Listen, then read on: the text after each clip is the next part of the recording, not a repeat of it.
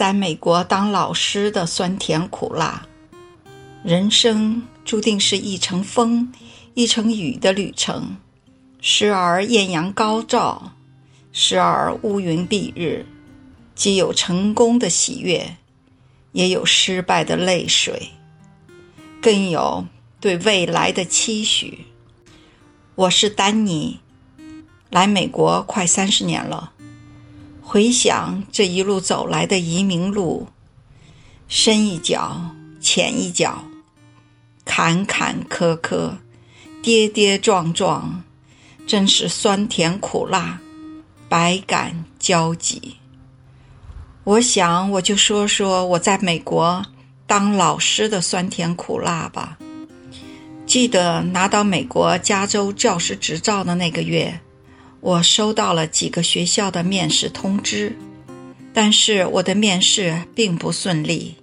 主要原因是我对美国的学校和学生并不了解。我记得有一个面试问题是：你觉得选择一个老师时，他有很好的专业背景知识重要，还是他有很好的课堂管理能力更重要？我毫不犹豫地回答。当然是专业背景知识更重要了，但是后来的事实证明，如果老师不能管理好课堂，别说一杯水的知识，你连倒水的机会都没有。再比如，面试时的另一个问题，如果学生在课堂里不仅自己不学习，而且还搅和整个班级都没有办法学习的话，你有什么办法？我回答了几个办法，但是当我最后说，如果我想的这些办法都不起作用的话，那我会去学生家做家访。记得当时所有面试我的人听了都睁大了眼睛看着我，他们问我：如果你有了危险，你自己负责吗？现在想想。当时的我真是无知无畏，单纯又可笑。有一个学校让我试教了之后，聘用了我。新学期开学的第一天，我准备了好几种教案，准备了课堂上可能发生的各种情况，来到了学校。从停车场往学校大门走的时候，远远的。看到在校门口有警车和保安人员的车停在那里，再走近一看，大门口还有一只警犬，正在闻每个走过他面前的学生的书包，他正在检查毒品呢。我慢慢停住脚步，心里隐隐感到一丝的不安。我迈着忐忑的步伐走向教室。我的教室门是开着的，里面有很多高中的学生，他们长得又高又大。有些学生我还不及他们的肩部，有的学生坐在桌子上，有的学生还把脚翘在桌子上。我站在门外，迟迟不敢进去。我刚走进教室，就听到有几个学生大声问我：“嘿！”你是中国人吗？你吃过狗肉吧？我请他们安静一下。我说我会介绍我自己的。这时候，我看到有几个高大的男生向我走来，他们围着我，互相肩搭着肩，像跳舞，又像在围着我转圈。过了一会儿，他们大笑着坐回了自己的座位上，虽然。这时候，有的学生还在搞笑说话，也许是想看看我有什么大招吧。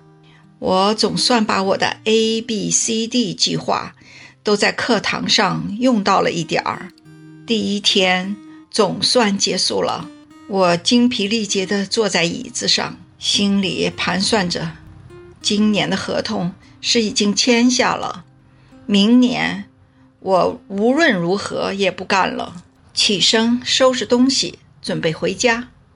突然觉得口袋里空空如也，我的钱包不见了。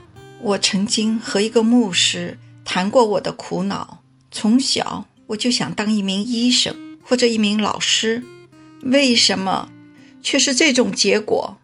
牧师对我说：“你知道，你的下意识里是想找一个能直接帮助到别人的职业。现在上帝满足了你的愿望，他派你来帮助和拯救这些孩子。相信我。”你会使这些孩子的一生发生很大的变化的。后来的事实也证明了这一点。我有一个很勤奋好学的非裔女学生，高中毕业时，她被 UC 伯克利录取了，可他妈妈一定要让他去一个巧克力工厂工作。我多次劝说无效。有一天，我告诉他。我一晚上都没有好好睡觉，就是怕他可能要失去可以改变他命运的这次机会。他当时很感动，说会告诉他妈妈的。后来他告诉我，他妈妈最后还是同意他去上 UC 伯克利了。和这些孩子的故事，几天几夜都说不完。我的车曾被我的学生画了一遍又一遍。但我也享用过这些学生带给我的各种墨西哥美食。当我在操场上用纸放在头上挡太阳的时候，他们会捉弄我，偷偷地把我手上同时拿着的一瓶水的瓶盖打开，让水流了我一后背。但他们也会在我感到危险的时候出面保护我，特别是当我去银行办事。去商店购物的时候，一句“老师，我曾是你的学生，你还记得我吗？”真让我惊喜交加。印象深刻的还有一次，在中国城附近，一群年轻人呼啸而来，路上的行人纷纷避让，我也正要避让，突然听到其中一人叫我“老师”，我定睛一看，是我的学生。原来他们是到中国城来买中国剑的，可店家都说没有。我走进一家店，一问，果然是有的。最后，他们高兴地买了一把剑。是的，你没有听错，我现在称呼我的学生是孩子，那是因为我把他们看成了自己的孩子。只有和他们朝夕相处，荣辱与共。才会得到他们的尊重和爱戴。教书从来都不是只教书，更重要的是育人。